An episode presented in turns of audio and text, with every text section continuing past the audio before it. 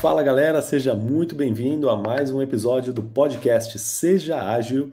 Eu sou Denison Vieira, junto comigo está o Denis Pedro. Fala aí, Denis. Fala galera. Beleza. É, vamos. Deixa eu só fechar aqui um, negocinho que está fazendo umas notificações aqui. Pronto.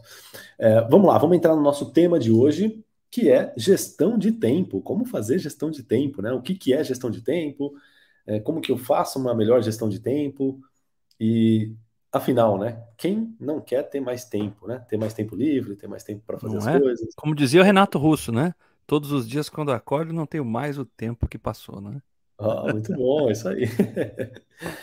é, e como a gente não tem mais o tempo que passou, como que a gente aproveita o tempo que ainda vai passar, né? O tempo que ainda vai vir. E é sobre isso que a gente vai falar no episódio de hoje. Então vamos lá. É, para a gente entrar no nosso tema aqui, Denis, vamos primeiro falar para a galera o que, que é a tal da gestão de tempo? Que que gestão é daí, de né? tempo, galera. Olha só, tempo é um recurso finito que não volta nunca mais, e se você não administrar ele bem, não tem o que fazer. Então, a gestão de tempo é um conjunto de técnicas que você vai utilizar, processos, até ferramentas para aprimorar e usar cada vez melhor o seu tempo que é o que normalmente o mercado chama de ganhar produtividade, né? De fazer mais com menos, de fazer mais em menos tempo, enfim, né? A ideia é com que você planeje é, é, todo o seu tempo, planeje ele de uma maneira produtiva, de uma maneira que você consiga executar todas as coisas. E aqui é, a gente não pode cair naquele pecado de, de, que a gente tem que passar o tempo todo trabalhando, não. Gestão de tempo também entra lá a sua vida pessoal, a gente vai falar sobre isso, a sua vida social. É claro que você tem que cuidar disso. Outro dia eu estava olhando no, no meu celular e apareceu lá: você passou tantas horas nas redes sociais aquilo me incomodou, Denison, de um jeito, cara. Eu falei, não, cara, eu podia estar tá fazendo um monte de outras coisas ao invés de estar tá usando redes sociais, né? Por mais que eu estivesse ali interagindo com a galera que segue a gente aqui na Mindmaster, ainda assim eu estava nas redes sociais. Então aquilo para mim foi um alerta de melhorar a minha gestão de tempo. E fica aqui a dica da gente planejar mais coisas e tomar melhores decisões com o uso do nosso tempo, né? Inclusive, Denis, tem um, conceito, num dos livros que, que a gente sempre recomenda, né, no, no nosso workshop de gestão de tempo ou em outros cursos, que é o livro Faça Tempo, do. Agora esqueci o nome dos autores, mas é só pesquisar Faça Tempo. É um livro muito bacana. E tem um dos conceitos que ele fala nesse livro, que é o conceito de piscinas infinitas. O que, é? É, é uma alusão, né? Aquela é piscina infinita, que parece que tem borda, né? Que, que parece que é infinita a água. E ele diz que hoje em dia nós temos muitas piscinas infinitas que, que drenam o nosso tempo. Uma delas é, são as redes sociais. Por que, que é uma piscina infinita? Porque é praticamente infinito. Se você fica pegar o, Instagram, uma pessoa que tem, sei lá, segue pelo menos 100 pessoas, ela já tem uma piscina infinita ali. Ela pode ficar o dia todo rolando, rolando, rolando, ela não vai ver tudo. E vai, a hora que chegar no final, o, do começo, ela já está colocando novas postagens, e ela vai continuar rolando, vai atualizar e vai ter novidade. É, e esse é um exemplo de piscina infinita. Né? E a, as coisas são feitas de tal forma que são para viciar as pessoas mesmo, né? Netflix mesmo, né? O Netflix é outra piscina infinita.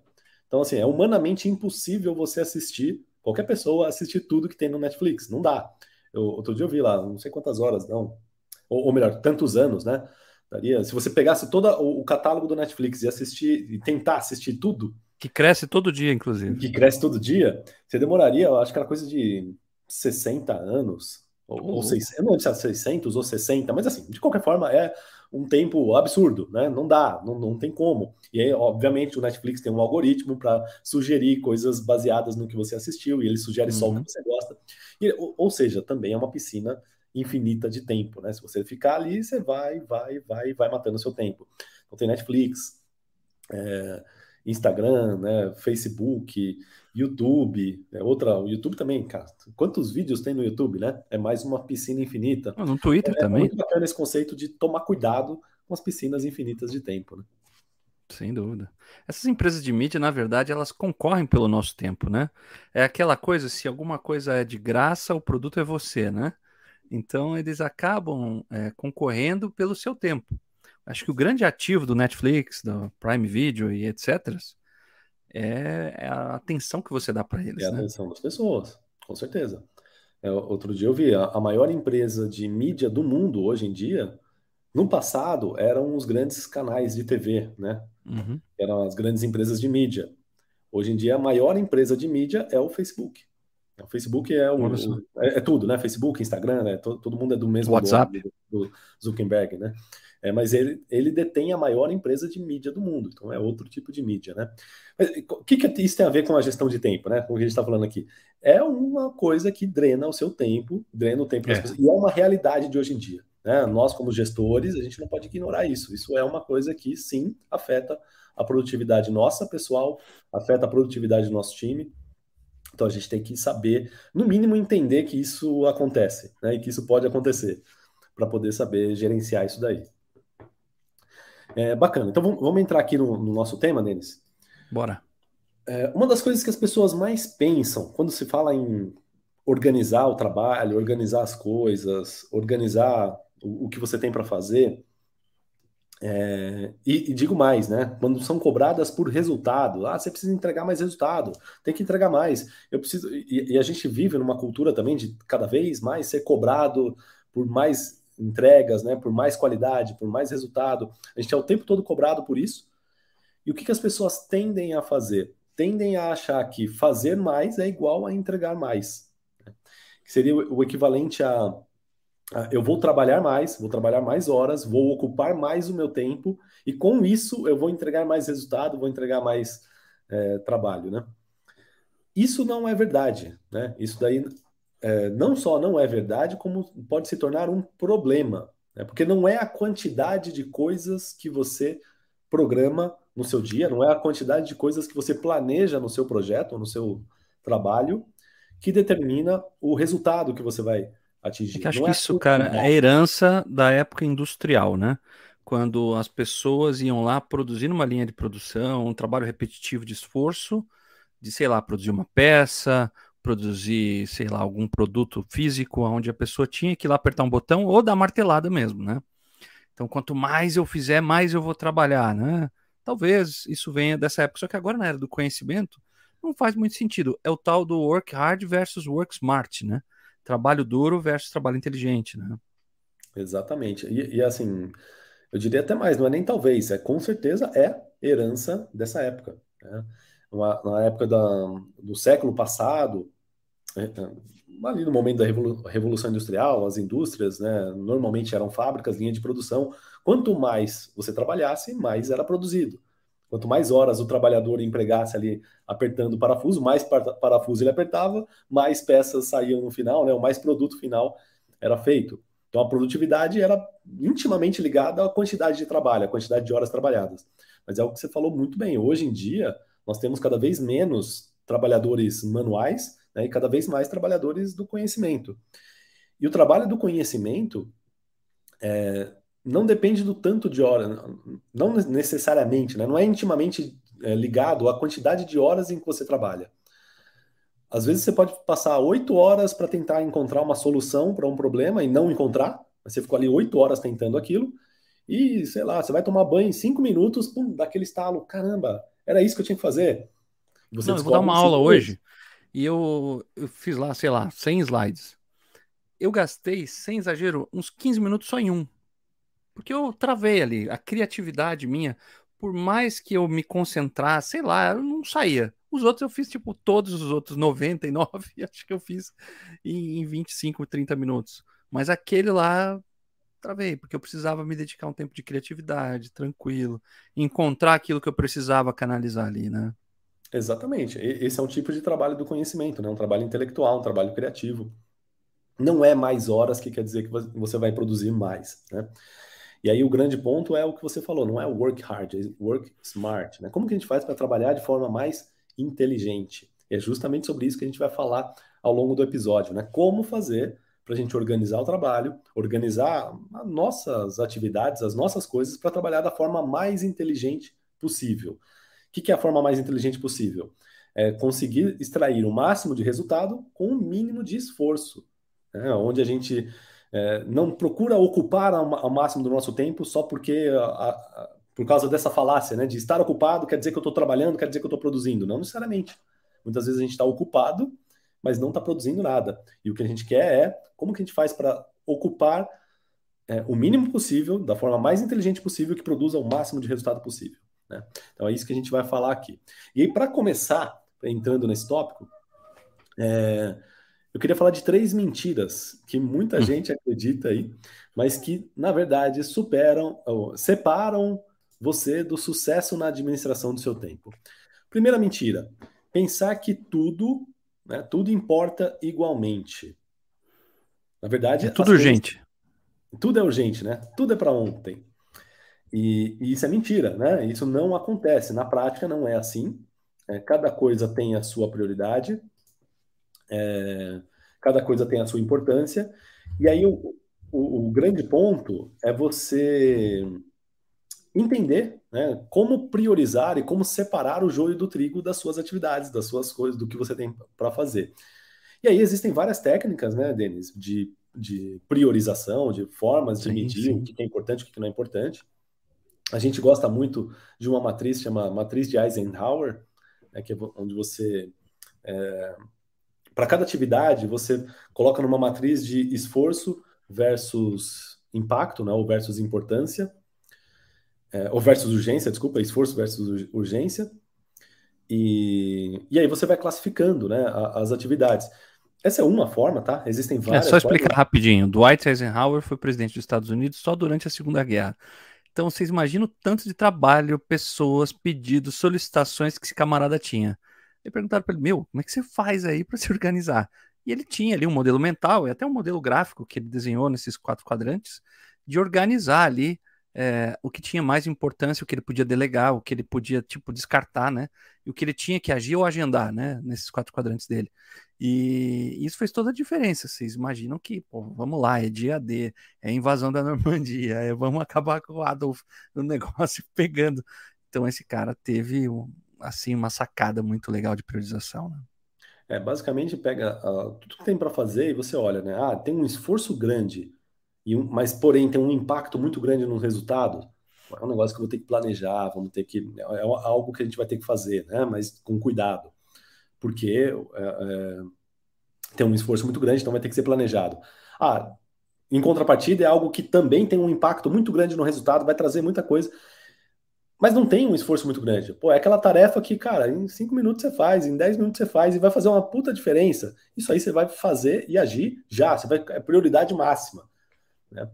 Já tem coisas que tem um alto esforço, puta, vai dar um trabalhão para fazer e não vai ter um impacto muito grande, não vai ter um resultado muito grande. Isso daí você vai despriorizar, você vai deixar para depois. E tem coisas que tem um esforço grande e nem tem impacto grande, né? Tem um impacto pequeno. O que você vai fazer com isso aí? Você vai descartar. E o grande ponto é, as pessoas não têm clareza, não, não param para olhar isso daí. Só sai listando. Quem, quem, nunca fez isso aqui, né? Pega, começa o dia, caderninho, começa a fazer a lista de atividades, ou o famoso to-do list, né? Lista de afazeres do dia. E sai colocando lá aleatoriamente uma lista de coisas a fazer.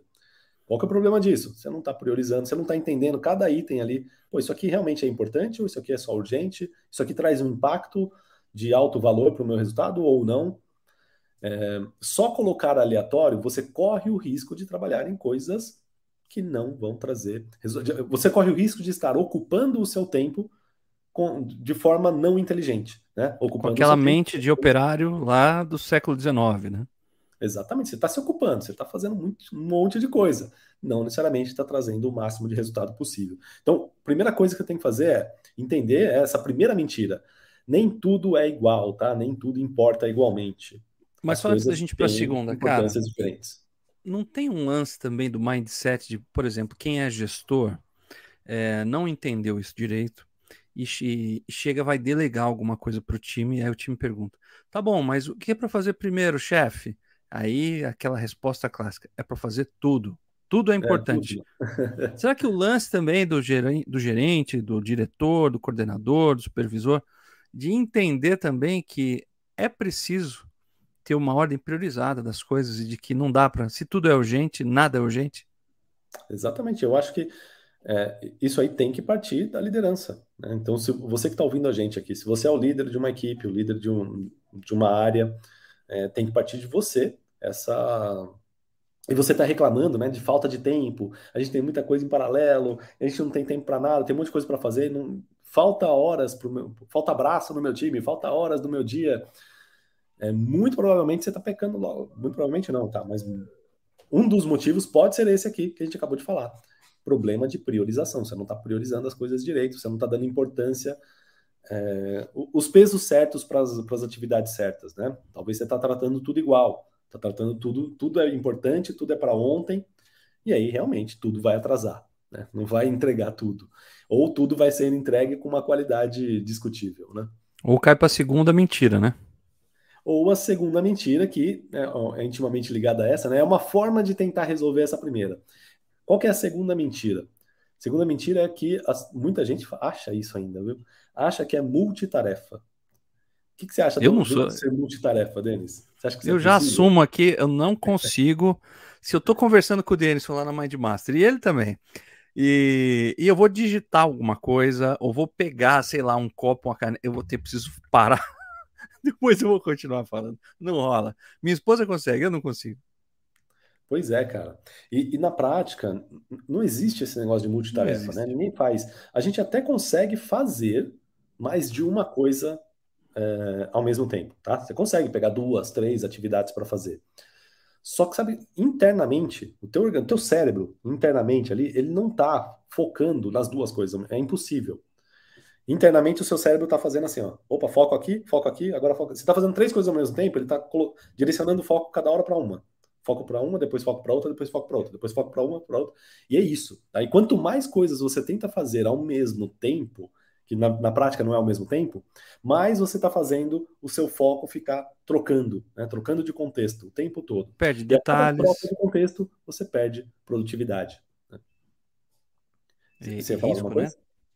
Você adiciona risco na situação, porque se Total. você não considera certos detalhes, imagina que você está fazendo uma, duas atividades de alto risco, né? porque você acha que é multitarefa. Imagina que você é um cirurgião, fala, não, vou fazer duas cirurgias aqui rapidão, põe um em cada mesa aí, vamos aí. Não vai rolar. Eu nunca vi duas cirurgias simultâneas, né? Por quê? Porque não dá. Simples não dá, assim. não dá, a gente não consegue, né? E aí entra essa questão do nós não somos multitarefas, tá? Logo, quanto mais coisas você tenta fazer ao, menos, ao mesmo tempo, é, a tendência é que você entregue todas essas coisas que você começou ao mesmo tempo, num tempo mais longo, né, que você demore mais do que se você fizesse todas elas sequenciais. Né? Ou você tentasse fazer uma inteira, uma tarefa inteira até acabar, termina, vai para a próxima, começa, termina com foco. Né? Se você dá 100% do seu foco na, em uma tarefa, executa ela até esgotar, até terminar, depois começa outra, vamos supor, em três tarefas, em, te, em tese, tá? Claro que é caso a caso, mas é, normalmente, e aí a gente tem várias pesquisas sobre, até no livro do Scrum, a arte de fazer o dobro do trabalho na metade do tempo, tem uma pesquisa dessa, que o Jeff, Sutter, Jeff Sutherland colocou dentro do livro, é, que eles fizeram um experimento lá com as pessoas. É, inclusive tem até uma dinâmica que a gente faz também nos treinamentos, às vezes, né? É, onde eu, eu dou algumas tarefas para as pessoas e, e peço para fazer uma de cada vez, começa e termina, começa e termina, e a gente cronometra o tempo. E aí depois pega as mesmas tarefas e tenta fazer as três ao mesmo tempo, e cronometra o tempo. Assim, mais ou menos 90% das vezes, quem faz uma depois da outra termina antes do que quem tenta fazer as três ao mesmo tempo. Tá? Né? Eu não lembro agora o número exato, mas é mais de 90%. É, por Era alguma coisa por aí. Por conta disso que a gente está falando aqui. Tá? Na prática, você não faz tudo ao mesmo tempo. Na prática, a gente fica trocando, o nosso cérebro fica trocando o foco de um lado para o outro, e isso é contraproducente. Quanto mais coisas em paralelo, mais você vai ficar trocando de contexto, mais tempo você vai perder. Tá? Então, derruba esse mito aí do segundo da, da, segunda mentira aqui, né? Não, nós não somos multitarefas. E aí, o, Denis até comentou um, um, um, negócio aqui que é interessante, isso é fato, tá? Você falou, sua esposa, ela consegue fazer mais coisas ao mesmo tempo, né? A minha também. E normalmente as mulheres têm mais facilidade com isso. Eu não sei se fisiologicamente o cérebro da mulher é diferente do do homem, né? Deve ter mais ligações ali, mas elas conseguem, de fato, trocar de contexto muito mais facilmente, sem enrolação. As mulheres com certeza conseguem melhor do que os homens, né? Fazer isso. Mas mesmo assim, elas não estão fazendo duas coisas ao mesmo tempo, só estão trocando mais rápido de contexto dentro da cabecinha delas ali. E, e se fizer uma coisa de cada vez, vai fazer mais rápido, vai fazer melhor, com mais qualidade, tá? independente do gênero. Essa, esse é o grande e se, e se, você for homem, cara, esquece, nem tenta ser multitarefa, tá? Você não vai conseguir. tem uma, uma particularidade, mas aí não tem muito a ver com o trabalho, né? Mas tem uma particularidade que dá para a gente fazer, mas de uma coisa ao mesmo tempo, é quando algo que você está fazendo é um hábito é, tão enraigado no, no, no seu conhecimento que você já não usa mais. Uh, agora não lembro exatamente, né? Você tem a parte do cérebro límbico, tem, tem umas divisões do cérebro lá, e tem uma área que é, é, é como é que fala? É responsável pelo raciocínio. Vai no automático, né? E tem a, a, a, uma área que é responsável pelo vai no automático, né? Que é o, a, parte mais profunda do cérebro. É, por exemplo, você não pensa, você não para para pensar em respirar ou para o teu coração bater. Teu corpo faz isso automaticamente, teu cérebro está controlando. Mas você que está ouvindo a gente agora, você está respirando, respira agora. Você respira, acabou de perceber pensar, que você está né? respirando. é, pois é. O ponto é, e, e, tem muita coisa que a gente faz muito repetidamente e se torna hábito, e a gente consegue fazer essa outra área do cérebro controlar isso. Dirigir, por exemplo. É, muita gente, a gente dirige por muito tempo, fica dirigindo muitas vezes, mesmo caminho, às vezes, né? O mesmo caminho, aquilo tudo fica automático. Né? Então você consegue dirigir e ao mesmo tempo conversar com a pessoa do lado, ou dirigir e ao mesmo tempo é, pensar no projeto, música. pensar em outra coisa. É, mas mesmo assim, você está colocando a direção ali mais ou menos, né? Não dá para usar o celular e dirigir, não dá para fazer essas duas coisas ao mesmo tempo, mesmo que dirigir já seja algo é, que esteja enraizado no teu aprendizado. É, então, essa é a única forma, tá? De você fazer algo. É quando você faz alguma coisa que, cara, vai no automático, aí você consegue fazer duas ao mesmo tempo. Mas olha lá, né? Tá vendo? São situações muito específicas. Na prática, nos projetos, no dia a dia, nas tarefas. Não tente. Não tente fazer duas coisas ao mesmo tempo, que não vai dar certo. Beleza? Então, e vamos para a terceira mentira aqui. Terceira. Vamos mentira da galera. Tem muita gente que acha que, cara, não, beleza, gestão de tempo, vou ganhar produtividade, para isso eu vou aumentar minha força de vontade. Ou vou me motivar, né? Vou acordar de manhã, vou assistir aqueles videozinhos motivacionais que tem no YouTube, vou ficar energizado. Todo Superman tem a sua criptonita, cara. Exatamente. Não confie na força de vontade, tá? É, não é é, força de vontade que vai, que vai fazer as coisas acontecerem. Se você estiver planejando tudo errado, né? dando prioridade igual para tudo, tentando fazer várias coisas ao mesmo tempo, é, colocando coisas que não entregam valor para serem planejadas junto com coisas que entregam valor, e aí colocando é, prioridades erradas. Não adianta nada você ter boa vontade. Não adianta nada você produzir muito o que não precisa ser produzido. Né? É, tem até uma frase do, acho que é do Peter Drucker, que ele fala que a pior coisa que você pode fazer é, é, é acelerar, ganhar produtividade, né, fazer mais daquilo que não precisava ser feito. E aí muita gente faz isso. Né? É estupidez, né? É, pois é, isso é bobagem, tá? Então não caia nessa bobagem. Beleza, o que mais que a gente tinha para falar aqui? Ah, e aí a melhor forma de organizar o seu tempo, então, né, com base nisso que a gente falou, é saber quais são as suas prioridades. É, saber como. É, quando que uma atividade é urgente, quando que ela é importante, qual que é a prioridade dela. Né? Ter clareza sobre tudo isso é a coisa mais importante na gestão de tempo. Tá? E aí, assim, minimamente, uma das coisas que você pode buscar separar. Ah, a gente falou aqui, tem matriz de Eisenhower, tem, tem várias formas, tem né? Bom tem senso, né? Tem vários conceitos de fazer priorização, que às vezes são meio complexos e não dá, dá um trabalhão, né? Puta, vou ter que pegar um Excel lá, montar uma planilha, colocar minhas atividades, falar essa aqui é importante, essa é urgente, essa aqui entrega valor, essa não, e cruzar os dados para encontrar qual que é a mais prioridade, qual que é a menor prioridade. Você não vai fazer isso o tempo todo, né? Mas uma coisa que você pode fazer é, de forma intuitiva, uma vez que você entenda, é minimamente separar o que é urgente do que é importante. O que, que é urgente? Urgente são aquelas atividades que demandam nossa atividade, é, demandam nossa atenção agora. Por exemplo, se o meu celular começar a tocar aqui do nada, ele se torna algo urgente. Ele está tocando, ele está gritando aqui. Se eu não parar, ele vai ficar me incomodando esse barulho. Isso é uma coisa urgente. É uma coisa que eu preciso resolver agora porque está gritando. É, e tem coisas que são importantes. O que, que é algo que é importante? É algo que não necessariamente tem que ser feito agora. Eu não preciso fazer isso correndo, não está gritando, mas ele é importante. É algo que eu preciso fazer porque vai ser bom a longo prazo.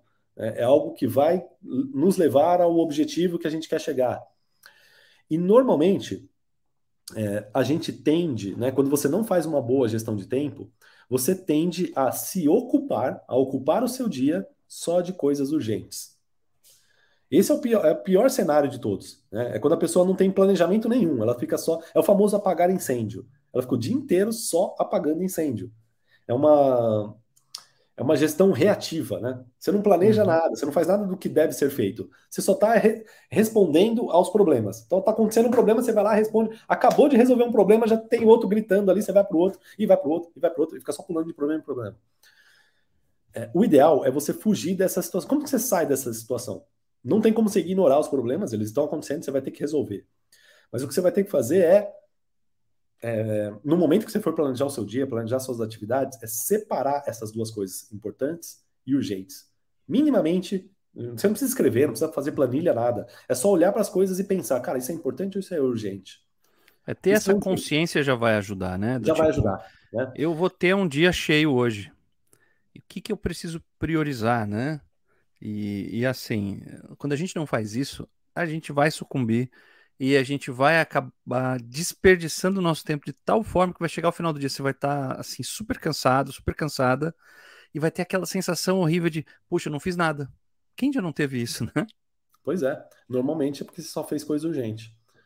É, e aí a dica é, cara, entenda isso e encaixe coisas importantes no teu planejamento, no seu dia. Faça aquilo que é importante, mas não é urgente, não precisa ser feito agora. Mas se você sabe que é importante, vai ter que fazer. Então faz, encaixa isso. Normalmente, tá? Normalmente as coisas que são urgentes hoje foram importantes no passado e você não fez. Normalmente, para para pensar nisso, tá? Aquela, por exemplo, uma urgência, sei lá, uma urgência médica. Cara, hoje, vamos supor que do nada aqui eu, sei lá, começa a passar mal e tenho que sair correndo para o hospital porque, sei lá, o índice de açúcar no meu sangue subiu demais e eu comecei a passar mal. Isso virou uma urgência, eu tenho que resolver isso acima de qualquer outra coisa, então vou morrer, né? Mas essa urgência do momento é por causa de provavelmente alguma coisa importante que eu negligenciei no passado. Eu não me alimentei direito, não fiz exercício, comi muito açúcar. Percebe que alguma coisa urgente, alguma coisa importante que eu deixei de fazer se tornou uma urgência no futuro? A mesma coisa acontece nos nossos projetos. A mesma coisa acontece na, na, tua vida profissional, no seu trabalho. Então, cuide das coisas importantes, tá? que não são urgentes. Faça elas, porque senão um dia elas vão virar a, a urgência do seu dia. E aí, quando chegar esse dia, você vai estar tá só apagando incêndio. É urgência atrás de urgência. Urgência atrás e o próximo passo do urgente que você não concluiu é o famoso não precisa mais não, viu? Aí é, já, já era. Agora não precisa mais, pô. Aí é frustrante, né? Aí você passa é. do, da urgência para frustração, né? é, o é. pior, é o pior passo. Então, a, a, o grande ponto é esse, né? E aí fica uma. Esse é o maior segredo da gestão de tempo. Qual que é o maior? Muita gente fala, cara, como é que eu faço, né, para ganhar mais tempo? Qual que é o maior segredo? Não tem segredo, tá? O único segredo é priorização, é saber priorizar. E, e, e aí, aprender a priorizar é que é o X da questão, né? Como priorizar? E aí você tem que entender isso, o que, que, é, o que, que é prioridade para você pode não ser prioridade para o outro, o que é prioridade para sua equipe pode não ser prioridade para outra equipe, o que, que é prioridade para cada um. Eu, eu tenho um modelo pessoal, cara, para determinar isso. Pessoal, eu não ensino isso nas aulas da Mindmaster, mas pessoalmente eu, eu determino lá que existem coisas boas, muito boas e ainda melhor, excelentes. Então eu classifico isso durante o dia para tomada de decisão. Então, por exemplo, eu tenho três filhos. Vocês imaginam a demanda que eu tenho de atenção deles, mais da minha esposa. Então eu vejo a demanda que eu tenho, se são coisas boas, muito boas ou ainda melhor, excelentes. Isso me ajuda ali a decidir o que fazer. Muito bom. É, é, não deixa de ser uma técnica de priorização, né? É uma forma de priorizar que o Denis usa e vai priorizando no seu dia a dia. É assim que a gente faz a organização do tempo, é assim que a gente organiza as coisas, tá? E aí você fala, pô, mas só isso? Não, não é só isso, né? É, claro que aí entra a questão do uma vez que eu sei os meus objetivos, sei onde eu quero chegar e eu consigo priorizar com base nisso, eu tenho que criar todo um sistema de trabalho que seja inteligente, de tal modo que essa priorização seja constante, que essa priorização seja sistemática, né? E aí os métodos ágeis em geral fazem isso. Scrum, por exemplo, a gente está o tempo todo priorizando. Que que, onde que a gente está priorizando? A gente está o tempo todo olhando para o backlog. O Product Owner tem um papel no Scrum de uma pessoa que o, Fundamental. O, a grande função dessa pessoa, né, que é o Product Owner, é olhar para o backlog e ficar priorizando ele o tempo todo. Né? Encaixando o que é prioridade em cima, o que não é prioridade embaixo, trocando as prioridades quando elas mudarem, é, refinando isso. Esse é, esse é, o papel desse cara. Né? E, e, ao fazer isso, a gente ganha muita produtividade, porque a gente faz o, o time entregar o que é de mais valor primeiro, receber feedback disso e, e já retroalimentar com as mudanças. Assim que o Scrum entrega o famoso dobro do trabalho na metade do tempo. Né? O que, que, é o dobro do trabalho? A gente poderia resolver. É, é, é, explicar melhor essa frase, né? Não é o dobro do trabalho, seria o dobro do resultado ou o dobro do valor na metade do tempo. Às vezes não é o dobro do, não é o dobro do esforço. Né? Não é isso que ele quis dizer, né? Com o dobro do trabalho na metade do tempo, não é o dobro do esforço na metade do tempo. É o dobro do valor que é entregue ao cliente final, normalmente na metade do tempo. Por que, que o Scrum faz isso? Porque está constantemente repriorizando, sistematicamente repriorizando as coisas o tempo todo. Tá? E a gente tem que fazer isso, trazer essa mentalidade de priorização para a nossa vida se você quer ter, fazer também uma melhor gestão de tempo pessoal. Tá? É a mesma coisa para os projetos. É, outra coisa que você pode fazer para melhorar a tua gestão de tempo é automatizar ou terceirizar processos repetitivos, processos que são sempre do mesmo jeito, sempre da, da mesma forma. Esse é um conceito do Lean, chama Jidoka. Né? Lá no, nas fábricas japonesas tem muito disso, né? Ah, é uma coisa que é, é, repetitiva, é sempre feita do mesmo jeito, sempre assim, sempre. Cara, tem como a gente fazer algum processo, alguma coisa automatizada para que, que a gente não precise pensar quando precisar fazer isso? É só apertar um botão e faz? Ou tá, tá desenhando. Por exemplo, né? Eu lembro quando eu trabalhava na Toyota, tinha um, é, dependendo de, da, da, área, né? Tem áreas que tão, são mais burocráticas, outras menos, mas dependendo da área, as salas de reuniões têm demarcado no chão onde tem que estar a cadeira para ficar organizado, sabe? Tem a, mesa, aí tem uma tipo uma fita crepe assim demarcando no chão, a cadeira fica nessa posição, uma outra cadeira nessa outra, outra nessa outra. Para que isso? Para quem for organizar aquela sala depois, não precisa ficar pensando onde que eu coloco as cadeiras. Não, já está ali, ó. É, é, fácil, porque tem um sistema visual para você organizar as coisas. Tá? Isso é um jidoka, né? É uma forma de você é, automatizar processos repetitivos para ganhar produtividade. Né? E a gente tem que estar o tempo todo tentando olhar o que, que no nosso dia a dia, ou o que, que nos processos da nossa equipe, a gente pode, de certa forma, automatizar para que seja feito. É uma coisa que, cara, a gente faz o tempo todo sempre daquele jeito. Dá para fazer de algum jeito que aquilo se torne automático, né? que a gente ganhe tempo com isso, e assim você ganha produtividade também. Tá? Outra coisa importante para a produtividade é ter os objetivos e as metas claras. E aí, a gente, para isso, a gente tem um, um, método, né, que a gente ensina na gestão ágil, que é o OKR. Então, conhecer teus objetivos e seus resultados chaves vão te ajudar a priorizar, a fazer aquilo que realmente importa. Porque como que eu, eu vou priorizar as atividades do, do, da minha semana se eu não sei nem para onde a gente quer chegar com essas, com essas atividades da semana? Se eu não tiver um objetivo, eu não tenho como priorizar. É, você fica um barco à deriva ali, dependente da agenda de alguém, né? Ou Exatamente. sempre dependente de alguém mandar você fazer algo, algo ou focar em algo. Agora, se você tem um objetivo e resultados-chave que te ajudam a alcançar esse objetivo, fica muito, fica muito mais leve sua semana e você sabe exatamente o que quer e o que precisa fazer. E até, e, e, inclusive, você sabe o que você não precisa fazer.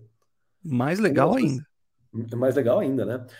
Assim, o OKR faz isso muito bem, né? É um sistema para colocar objetivos e resultados chaves, mas o próprio Scrum, por exemplo, já, se você ler lá no Scrum Guide, já também é, é prescrito para que você estabeleça um objetivo para a sprint. Para que isso? Por que, que, você planeja uma sprint, né? Uma, um ciclo de trabalho? Por que, que você tem que colocar um objetivo ali? Para que todos os dias as pessoas que estão trabalhando ali possam olhar para esse objetivo e saber por que, que elas estão trabalhando, né? Estão trabalhando para atingir aquele objetivo. E mais do que isso, para elas saberem que se elas estão executando alguma atividade ou chegou alguma demanda de trabalho e essa demanda não ajuda naquele objetivo, significa que ela não deve ser feita, não precisa ser feita. Tá? Tudo que não ajuda a entregar valor para o cliente final, ou não ajuda a atingir um objetivo, ou não ajuda a caminhar em direção a onde. Naquele momento, não precisa ser feito. É considerado desperdício, né? É o que a gente chama no Lean de desperdício. Isso tem que ser eliminado.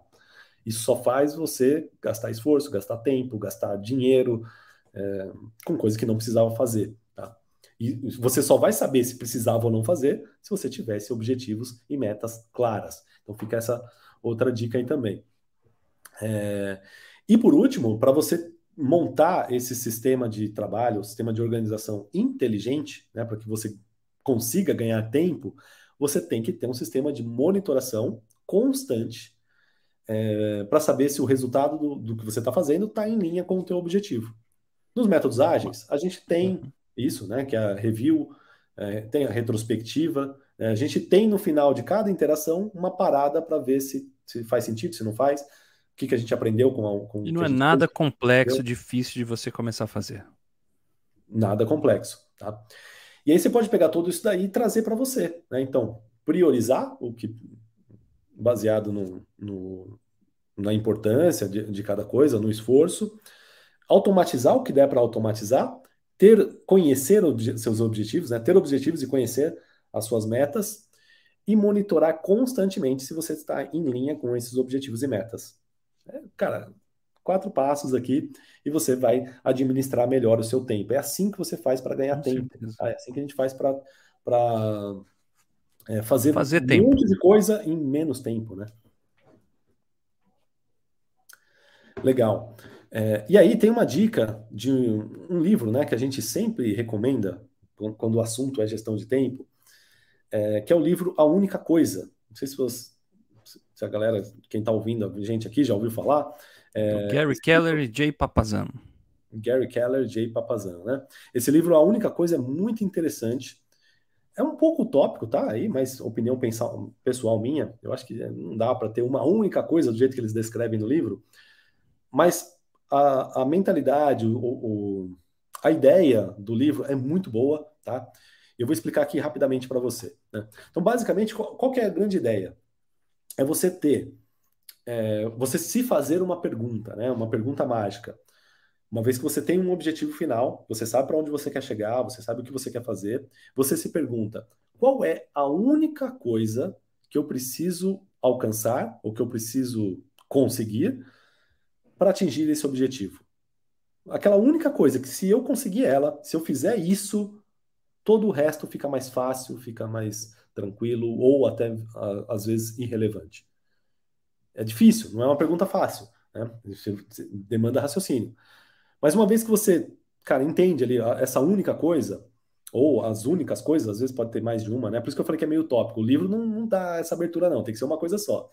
Mas eu acho que é difícil, né? Às vezes a gente tem mais de uma coisa, que a gente tem mais de um objetivo na vida. Cara, eu vi o Cristiano Ronaldo falando disso que a única coisa que ele precisava fazer era treinar nos últimos 10 metros do campo. Que se ele treinasse cada vez mais os últimos 10 metros do campo, ele sabia que com 80% de chance que ele ia fazer um gol no jogo. Então o cara focou nisso. Se você vê quando ele joga, ele só joga naquela região ali, ele não volta para marcar ninguém, ele não vai para defesa, ele só joga ali naqueles 10 metros finais. E a gente vê que o cara é um dos melhores do mundo, né? Esse é o poder do foco, né? E é, é justamente sobre isso que esse livro trata, a única coisa. Né? É foco. É você focar naquilo que realmente importa. Uma vez que você descobre qual é a tua única coisa, e você foca a sua energia, o seu esforço naquilo, você consegue resultados extraordinários, né? Como o Cristiano Ronaldo aí conseguiu no campo. E aí, para trazer essa dobradinha para a gestão de tempo, como que a gente faz isso, né? Então você pega ali, faz essa reflexão de qual a única coisa que você precisa para atingir teu objetivo, e aí você pega e pensa, com base nessa única coisa, qual é a única coisa que eu preciso atingir no ano, nesse ano, para é, que se eu conseguir, todo o resto fica irrelevante e eu chegue mais próximo desse objetivo. Legal, aí você descreve. Uma vez que você descreveu o que, que você precisa atingir no ano, você fala qual é a única coisa que eu preciso fazer nesse trimestre que vai é, me levar mais próximo do, do, meu objetivo do ano, que vai me trazer, me, me, jogar mais próximo do meu objetivo final. Aí você descreve o que a tua única coisa do trimestre. E aí você dá mais um passo. Qual é a única coisa que eu preciso fazer nesse mês?